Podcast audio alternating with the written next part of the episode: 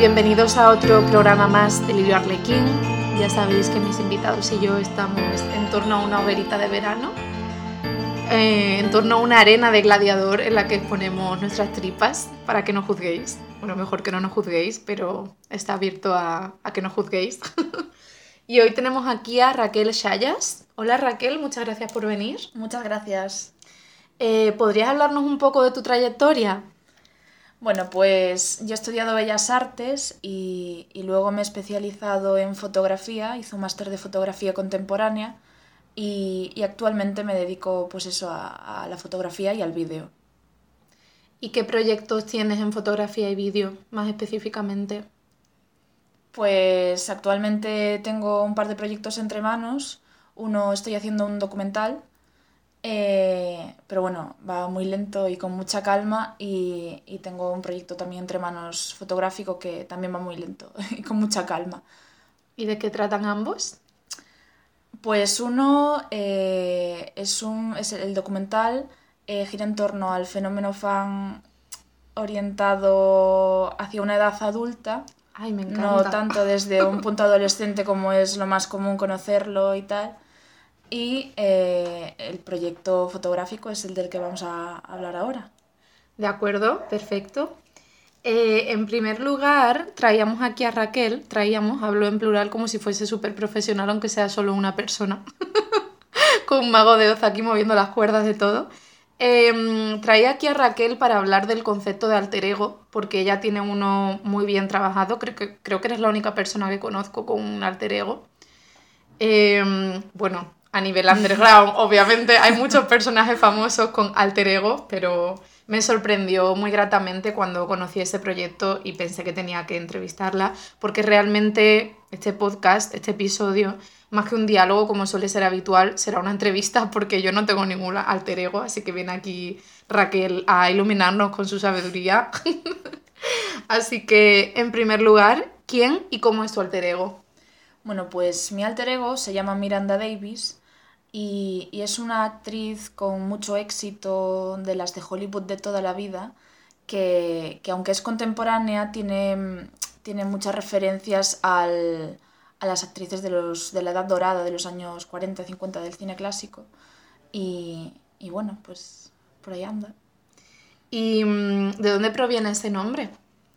Pues realmente no soy consciente de cómo lo creé porque sé que ha sido un proceso muy largo hasta llegar a, a, su creación y estuve todo un verano pensándolo, hasta que un día realmente lo escribí en un papel y ahí se quedó, pero creo que mi subconsciente lo ha, lo ha adoptado de, del personaje de, mm, que interpreta Meryl Streep en El Diablo Viste de Prada, uh -huh. Miranda Priestley, y porque siempre me pareció como un nombre muy poderoso.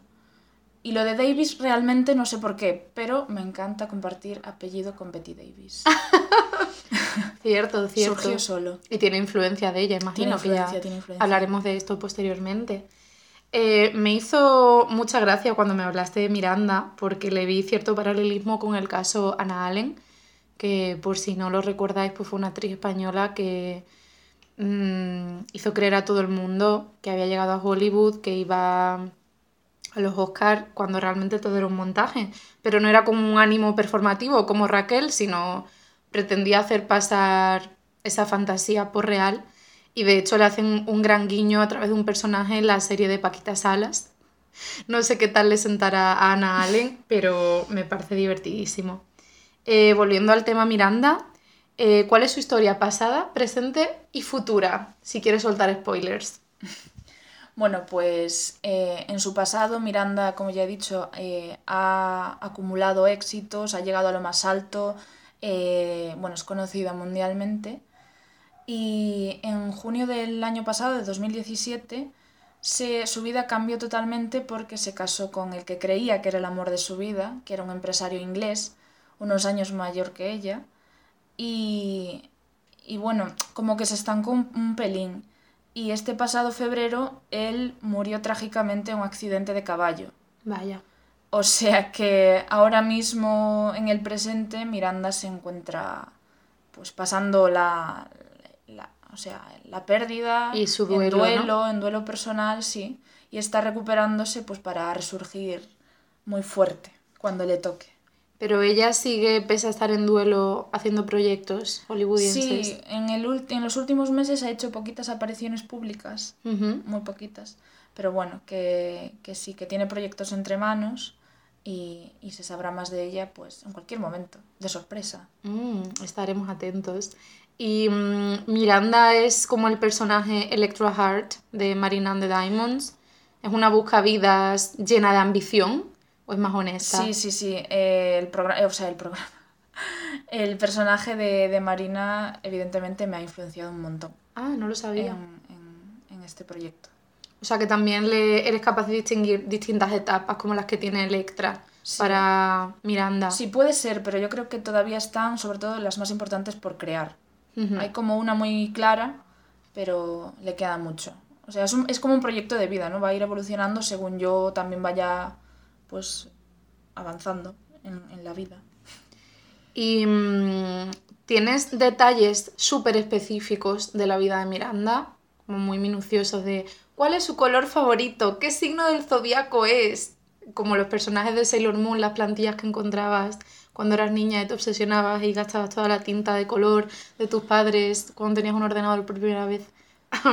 Pues no. Lo siento, Eso- mamá. Eso es una tarea pendiente. Y sé Ajá. que lo debo hacer y sé que es muy importante para la construcción del personaje. Ujú. Pero, pero no.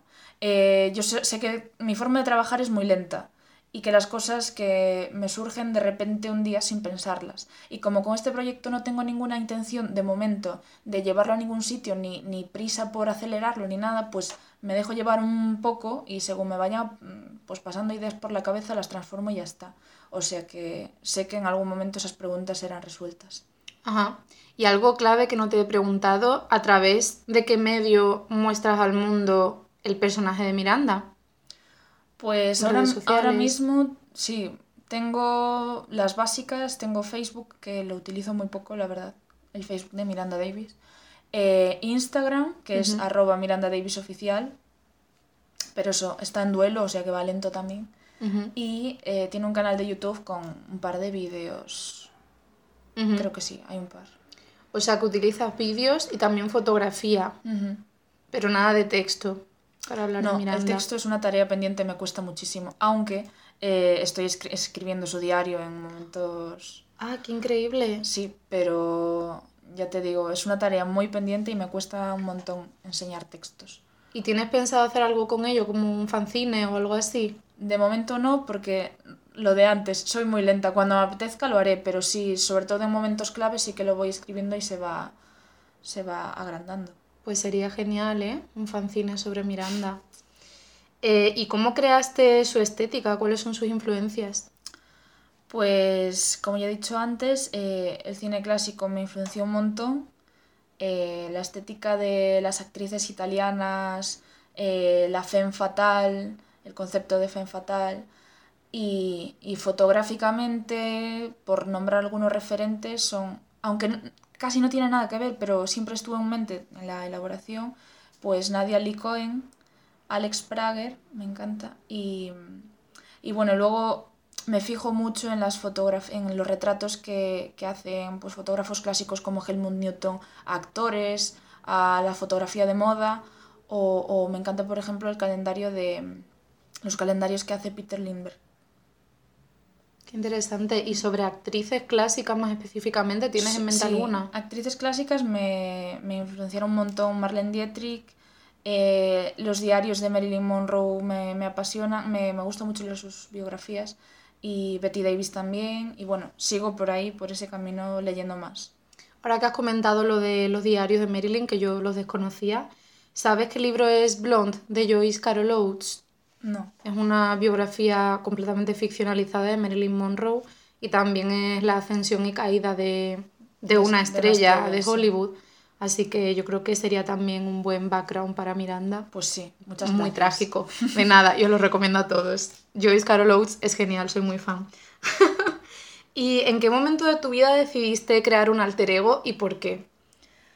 Pues también surgió un poco sin querer. Eh, yo me encontraba en el, estudiando el máster de fotografía y teníamos que presentar un proyecto final. Entonces, probando diferentes ideas y cosas que tenía en la cabeza, pues surgió casi como de una forma de revelación a mí misma y a, a mi situación actual porque mi sueño adolescente era ser actriz, pero por causas de la vida pues al final se descartó o se quedó a un lado, digamos como queramos. Y, y me he dicho a mí misma, bueno, pues ya que no vas a ser actriz, pues, pues lo vas a ser, pero como de una forma lúdica y vas a jugar a interpretar todos los personajes que a ti te gustaría haber interpretado si fueses actriz. Y así empezó, empezó como una serie de mini cortometrajes donde no existía Miranda, no existía nada, simplemente me caracterizaba y me grababa vídeos y me hacía fotos. Y al final, después de tener unos cuantos, cinco creo que en concreto, o seis, pues decidí que todo eso había que unificarlo de alguna forma. Y, y me planteé la, la idea de por qué no dar vida a una actriz que fuese la que interpretase todos esos papeles y no solo hacer sus papeles ficticios, sino recrear su vida real. Y así nació Miranda. ¡Wow! Qué documentado, increíble. O sea, ¿eso fue un proceso completamente racional Sí. o es una reflexión que haces a posteriori? Una vez creados los, los primeros las primeras fotos y vídeos, sí que lo fui pensando muy poco a poco. Ya te digo que fue un proceso lento de prácticamente un año y pico, donde al final dije, pues esto, hay que unirlo. ¿Cómo? Y, y bueno, también me planteé si crear alter ego o decidir que fuese yo, Raquel, quien interpretase esos personajes. O sea que esa también fue una decisión que me llevó tiempo, pero, pero creo que acerté creando el alter ego. Sí, ¿y cómo que te decantaste finalmente por, por Miranda? Por, por crear el, alter, el sí, alter ego. en lugar de partir de ti misma. Pues eh, en concreto fue porque, hablando con una amiga que ella también tiene un alter ego y me dijo, déjate de tonterías y crea a otra, porque así puedes atribuirle tus errores a otra también. Digo, mira, me Qué parece sabio. fantástico. si te sale mal fue la otra, no fuiste tú. ¿Qué amiga es? Si le quieres hacer promo por Pues aquí. sí, os la recomiendo a todos. Es Eva Benimeli, ben- arroba Benimeli en Instagram. Sí, conozco a Benimeli, pero no sabía que ese era su alter ego. O sea, Sí. esa no es ella, sino su alter Su ego, alter ¿no? ego. Y ella también tiene un Instagram personal. No. separa- O sea, vale. Ella que vive con su alter Está ego. unificada con Sí. su alter ego. Estupendo. ¿Y consideras que Miranda es muy diferente a ti, a Raquel? Yo creo que tenemos cosas muy diferentes, pero cosas al final muy iguales. Eh, somos también muy tímidas, muy serias, pero yo creo que Miranda me gana en eh, atrevimiento. ¿Algún detalle Mm. más específico que se atreve a hacer Miranda que Raquel no? Pues no sé qué decir. Eh, no sé. Hacerse cierto tipo de fotos o Sí, ciertas quizás, quizás, apariciones. quizás ese es un buen ejemplo. A la hora de posar, Miranda lo hace mucho mejor que yo. Qué interesante. Sí, sí, sí. Y mm, a partir de crear este personaje, ¿sientes que tu percepción de ti misma haya cambiado? Yo creo que no. O sea, no te ha llevado... eso- O eso es lo que creo, no lo sé. Tampoco he reflexionado mucho sobre cómo me veo yo a mí misma. ¿No te sientes más empoderada? Por ejemplo, como querías ser actriz y ahora tienes un alter ego que lo es. Puede que haya ocasiones en las que, pero son mínimas o son ejemplos muy pequeños, pero también porque tiene muy poca vida el proyecto. Eh, sí que hubo ocasiones en las que me llegué a sorprender a mí misma al atreverme a hacer ciertas cosas por conseguir la foto o el vídeo, porque yo soy una persona muy vergonzosa. Entonces simplemente el hecho de salir caracterizada de Miranda a la calle me cuesta muchísimo, pero por conseguir lo que necesito pues lo hago y me enfrento. Entonces a lo mejor en eso sí. ¿Pero te cuesta porque recibes muchas miradas o por conflictos Me, internos? me cuesta por naturaleza, Ajá. por venir de un pueblo pequeño donde destacar siempre ha sido malo. Eh, comprendo, comprendo. Claro, te preguntaba esto porque sé que muchos artistas eh, utilizan el alter ego para proyectar ciertas cosas o para adquirir más seguridad en el mainstream. Tenemos el ejemplo de Beyoncé con Sasha Fierce. Ya no sé si lo usa, cuando yo era adolescente recuerdo que sí y me resultó muy interesante, pero no es tu caso entonces, ¿no? No, yo creo que no. ¿Y tú sientes que la percepción de los demás ha cambiado hacia ti después de crear a Miranda? Pues eso habría que preguntárselo a los demás. no lo sé. Yo creo que la gente con la que me rodeo lo ve como algo divertido y les gusta y, y, y sí que al final, como mucha gente forma parte del proyecto también, pues, no sé, le- les divierte y, y, y puede ser que vean algo diferente que no hacen con otras personas, si no es conmigo. ¿Y cómo les propones, cómo encuentras gente para participar en la fantasía de Miranda? Abuso de los amigos. y ya está. ¿Y todos suelen decirte que sí o...? sí. A ver, de momento no han hecho grandes sacrificios, o sea Ajá. que lo más grande puede estar por llegar. Pero sí, sobre todo para acompañarme en fotos o en vídeos o, o simplemente para ayudarme a grabar, Ajá. eh, es lo que suelo pedir. O sea, que no tienen nombres y apellidos en el mundo de Miranda. En el mundo de Miranda, el más destacado es Christian Dawson, que es su fallecido marido, que ya desapareció de su vida para siempre. ¿Y mm, en qué tipo de escenas han figurado tus amigos? Por ejemplo. Pues la destacada es la boda. Cuando, cuando organizamos la boda de Miranda y Christian, eh, tuvimos 20 22 invitados o algo así. No está mal, una No boda está- privada. No está nada mal.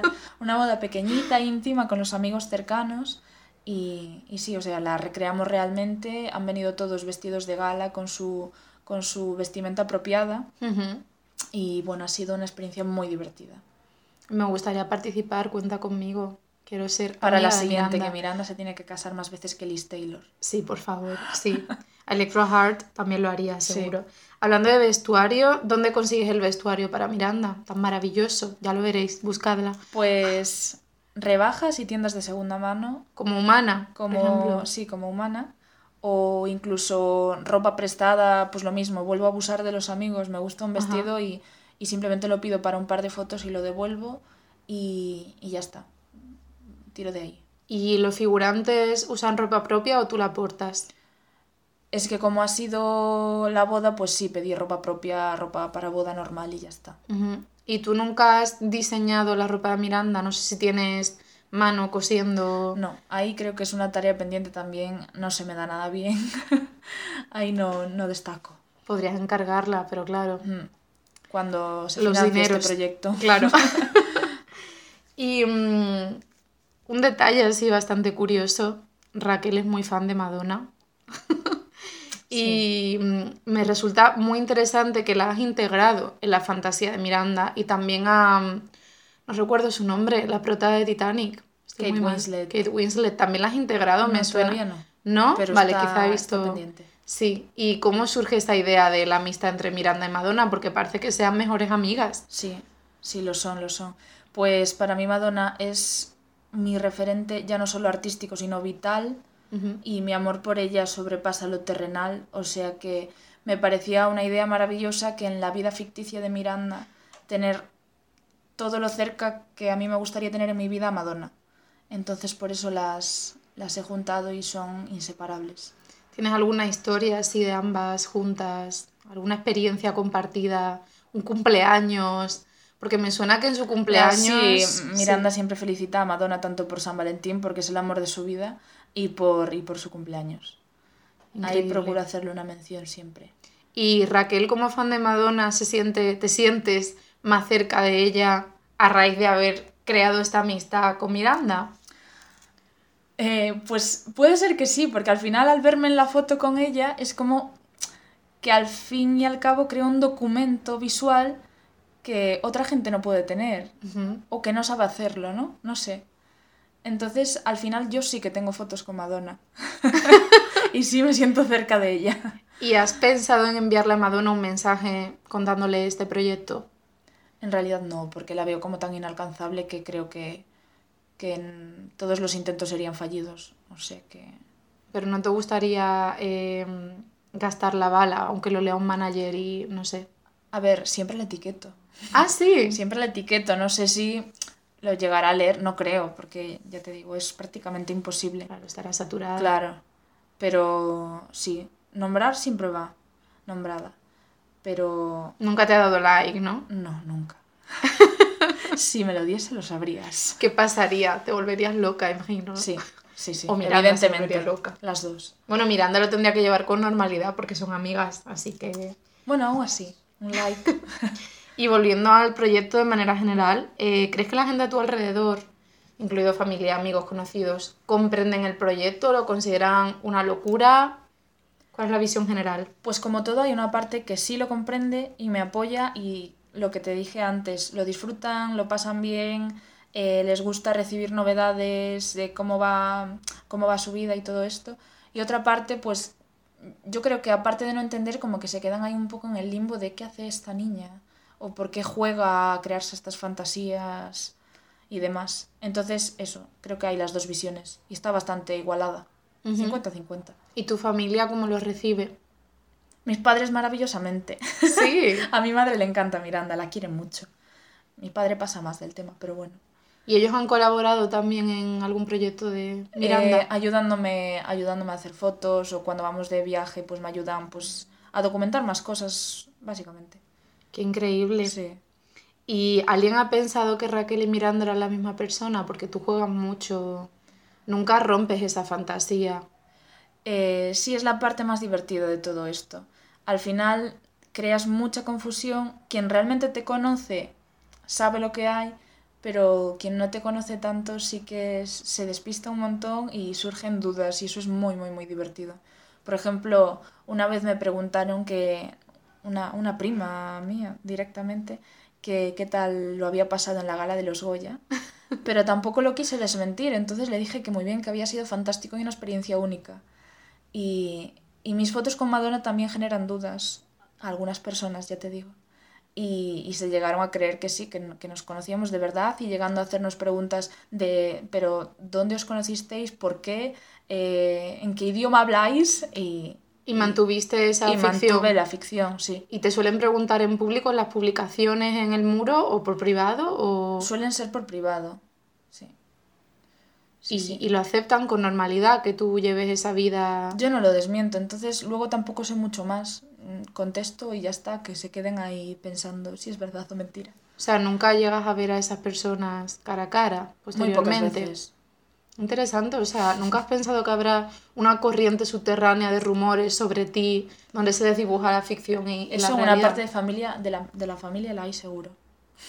Y no te atrae, claro. Me encanta. Lo que pasa es que como no la conozco de todo, pues dejo ahí que se sigan creando fantasías paralelas.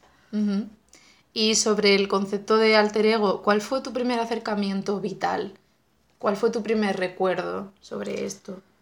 Pues yo creo que todo empezó un poco con un proyecto anterior que tuve en el proyecto final de carrera, en el que decidí recrear 10 etapas icónicas de Madonna y mediante el autorretrato. Entonces yo misma me empecé a disfrazar, a caracterizar y quieras o no, a sentirme como un poco poseída del espíritu de, de Madonna para hacer las fotos. Entonces adoptaba otra personalidad que no era la mía y ese juego, ese, ese momento de hacer la foto, pues me atrajo muchísimo y puede ser que a raíz de ahí surgiese todo lo demás. Ajá.